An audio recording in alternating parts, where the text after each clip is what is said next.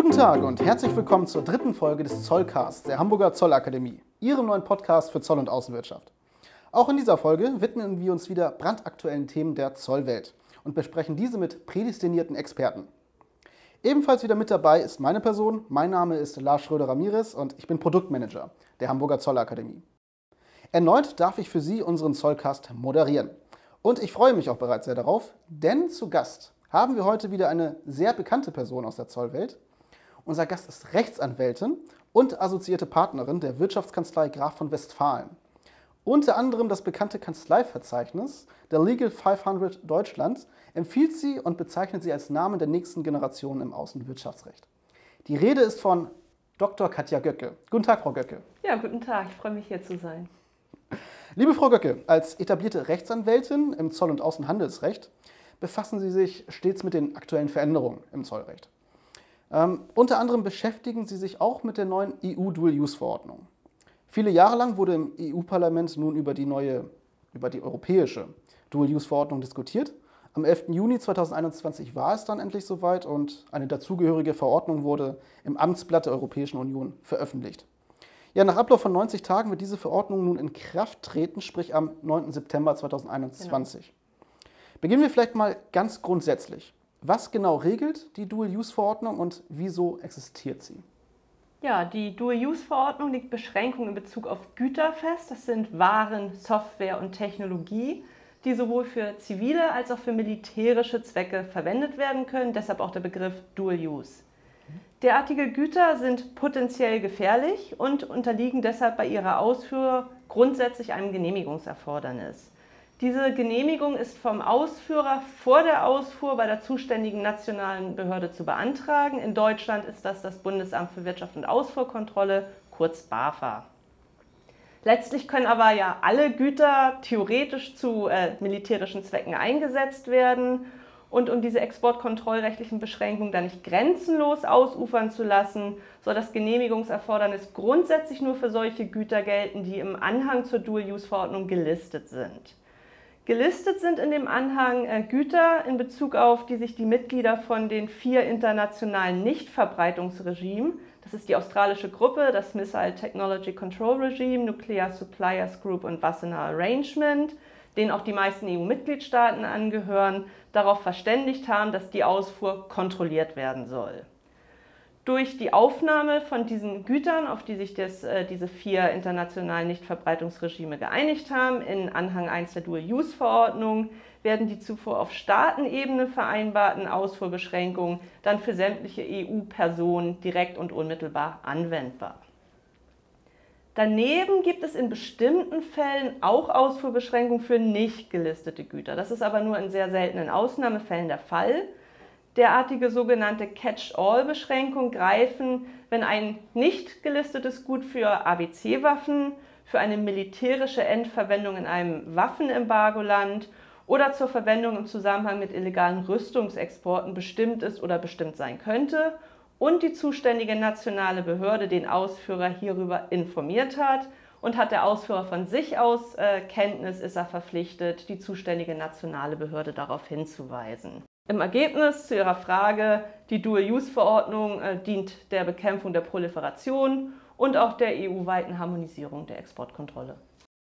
Was bedeutet diese neue EU-Dual-Use-Verordnung nun für den Außenhandel und für Unternehmen genau?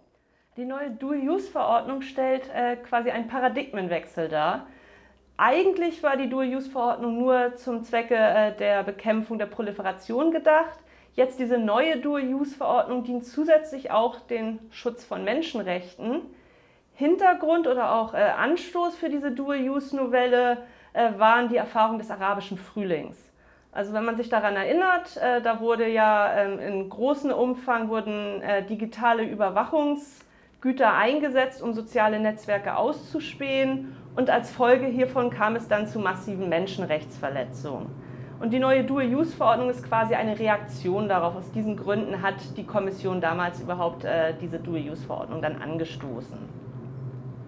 Die endgültige Fassung weicht jetzt jedoch erheblich von dem ursprünglichen Vorschlag der Kommission ab und ist deshalb äh, letztlich wesentlich weniger umfangreich und äh, äh abweichend als ursprünglich beabsichtigt. Dennoch werden hier einige Änderungen äh, aufgenommen und umgesetzt, auf die sich die Unternehmen frühzeitig einstellen sollten, insbesondere solche Unternehmen, die im Bereich der Informations- und Kommunikationstechnologie tätig sind. So verschärft die neue Dual-Use-Verordnung in vielen Bereichen die exportkontrollrechtlichen Beschränkungen, sieht daneben aber auch neue Verfahrenserleichterungen vor. Mhm. Wenn wir da jetzt vielleicht noch ein bisschen konkreter werden, welche Veränderungen und Themen umfasst diese Novellierung im Einzelnen? Im Zuge der Verhandlungen zwischen Kommission, Rat und Parlament, die ja zuständig sind äh, für die Gesetzgebung, ähm, wurde insbesondere äh, sehr ausführlich darüber debattiert, äh, debattiert, ob es eine Möglichkeit einer EU-autonomen Listung von bestimmten Dual-Use-Gütern geben sollte. Also eine Listung außerhalb der internationalen Kontrollregime. Letztlich konnte dieses aber keine Mehrheit gewinnen, da waren viele Mitgliedstaaten dagegen. Mhm. Deshalb der Grundsatz bleibt, nur solche Güter sind in Anhang 1 gelistet, auf äh, deren Listung sich die äh, Mitgliedstaaten der internationalen Kontrollregime geeinigt haben. Was sich jedoch jetzt ändert in der neuen Dual-Use-Verordnung ist, es gibt eine neue zusätzliche Catch-all-Klausel. Danach können auch nicht gelistete Güter für die digitale Überwachung einem Genehmigungserfordernis unterworfen werden, wenn die Güter zur Verwendung in Zusammenhang mit interner Repression oder der Begehung schwerer Menschenrechtsverstöße oder des humanitären Völkerrechts bestimmt sind oder bestimmt sein können und der Ausführer von den zuständigen Behörden hiervon unterrichtet wurde. Daneben ist der Ausführer auch äh, verpflichtet, die zuständigen Behörden zu unterrichten, wenn er selber Kenntnis von solchen Zwecken hat. Und zwar, das ist Zitat, aufgrund von im Rahmen seiner Sorgfaltspflicht erlangten Erkenntnissen. Ja, das ist jetzt etwas problematisch in mhm. dieser äh, neuen Catch-all-Klausel. Sie sehen es schon, schwere Menschenrechtsverstöße, mhm. Sorgfaltspflicht, das sind sehr, sehr viele unbestimmte Rechtsbegriffe, dass deshalb gar nicht klar ist, was eigentlich vom Ausführer verlangt wird. Jetzt äh, sieht dieser Artikel allerdings auch vor, dass Kommission und Rat den Ausführern Leitlinien zur Verfügung stellen sollen. Da äh, ist dann zu hoffen, dass da mehr Klarheit geschaffen wird. Daneben gibt es noch einige andere Neuerungen. Zum Beispiel wird jetzt erstmals die Erbringung von technischer Unterstützung im Zusammenhang mit gelisteten Gütern auf EU-Ebene beschränkt. Das gab es vorher nur auf nationaler Ebene. Das gab es in Deutschland schon. Gibt es jetzt zusätzlich auch auf EU-Ebene. Und zudem gibt es äh, übertragbare Kontrollen, heißt die Kontrolle von Gütern, die nicht in Anhang 1 der Dual-Use-Verordnung und auch nicht in der einschlägigen nationalen Ausfuhrliste gelistet sind, aber in der nationalen Ausfuhrliste eines anderen Mitgliedstaates. Auch deren Ausfuhr kann dann künftig im Falle möglicher kritischer Verwendung beschränkt werden.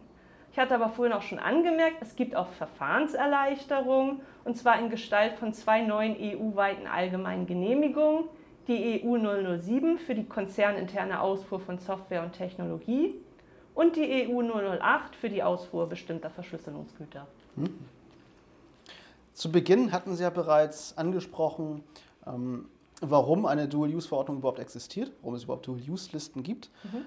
Was für Ziele verfolgt aber die EU jetzt mit dieser Novellierung genau und konkret? Ja, ich hatte ja schon einmal erwähnt, also Anstoß für die Novelle war tatsächlich äh, diese Erfahrung des arabischen Frühlings und dieser Paradigmenwechsel jetzt nicht nur auf die Proliferation abzuzielen, sondern auch den Schutz der Menschenrechte stärker in den Fokus zu rücken. Daneben soll die Dual-Use-Novelle auch dazu führen, dass der Informationsaustausch der Genehmigungs- und Zollbehörden der Mitgliedstaaten untereinander, aber auch mit der Kommission verbessert wird, um sicherzustellen, dass die Dual-Use-Verordnung insgesamt in der EU einheitlicher angewandt wird um dadurch sicherzustellen, dass ein Level Playing Field existiert, dass halt alle äh, mitgliedstaatlichen Behörden die gleichen Maßstäbe ansetzen. Mhm. Kommen wir vielleicht zu einer praxisnahen Frage, die vielleicht viele Zuhörer, die aus Unternehmen kommen und selbst Mitarbeiter sind, interessiert. Was können denn Unternehmen und Mitarbeiter konkret Ihrer Meinung nach jetzt tun, um sich auf die neue EU-Dual-Use-Verordnung vorzubereiten? Ist beispielsweise ein ICP, ein internes Kontrollsystem in den Unternehmen, jetzt notwendig? Ja, ICP ist ein gutes Stichwort. Also insbesondere Unternehmen, die mit Gütern für die digitale Überwachung zu tun haben, sollten auf jeden Fall ein ihrem Risiko angemessenes ICP implementieren, um dann dadurch das Risiko zu minimieren, aus Sicht der zuständigen Behörden möglicherweise gegen diese neue Catch-all-Klausel zu verstoßen.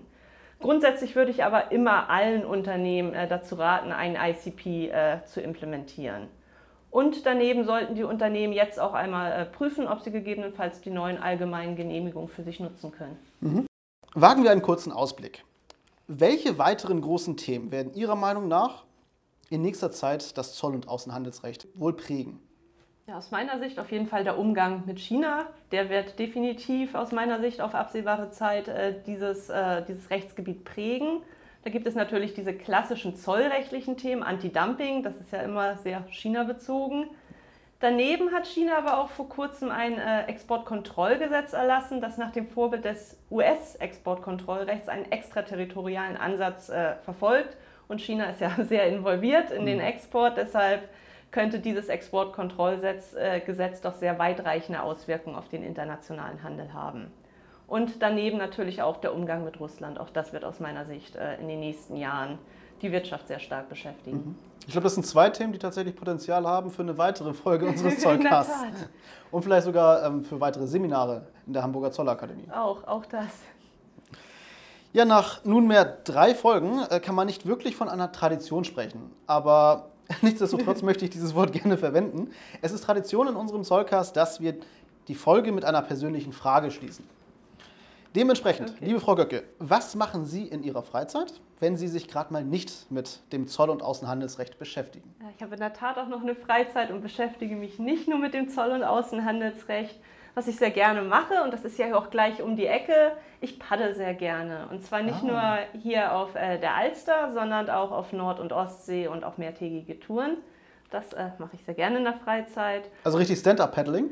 Das Stand-Up-Paddling auch. Ich mhm. habe auch ein Stand-Up-Board, aber ähm, ich fahre auch Kajak und äh, bin hier auch in einem äh, Kajakverein mhm. und äh, Seekajak, also auch wirklich in den Wellen und mhm. Äh, kann auch Eskimotieren, also alles, was dazugehört. Ach, sehr sportlich. Sehr sportlich, genau. Und äh, natürlich, wenn man Wasser um die Ecke hat, also man hat hier die Alster, man hat die Elbe, Nord- und Ostsee in der Nähe, das ist ein Muss.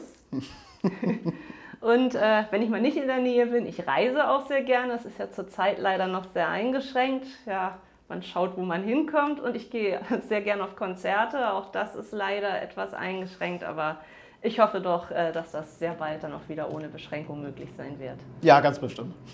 Das hoffen wir aber natürlich alle. Also, ja. ja gerade Wassersportarten hier in der Alster, das ist das ja. Geht. Genau, das, das geht, geht ja jetzt Gott sei Dank. das stimmt. Ja, liebe Frau Dr. Göcke, ich bedanke mich ganz, ganz herzlich für Ihre spannende Analyse und dafür, dass Sie sich heute die Zeit für uns genommen haben. Es war sehr interessant, Ihre Einschätzung zur Reform der Dual-Use-Verordnung zu lauschen und ein wenig mehr Einblick in das Thema zu gewinnen. Ja, tatsächlich halten Sie für die Hamburger Zollakademie ja auch ein entsprechendes halbtägiges Webinar ja. zur Novelle der Dual-Use-Verordnung. Die nächsten Termine wären übrigens bereits am 5. August und am 27. September. Liebe Zuhörer, melden Sie sich also am besten jetzt direkt an, wenn Sie noch mehr Informationen haben möchten oder gar Frau Dr. Göcke persönlich im Webinar hierzu Fragen stellen möchten. Ja, in der Beschreibung zu dieser Podcast-Folge finden Sie den Link zur Anmeldung für das Webinar. Letztlich möchte ich mich nun aber auch bei unseren Zuhörern fürs Zuhören bedanken. Wenn Ihnen diese Folge gefallen hat, lassen Sie uns auf Spotify oder Apple Podcasts gerne ein Abo da oder sogar eine Bewertung. Wir würden uns freuen.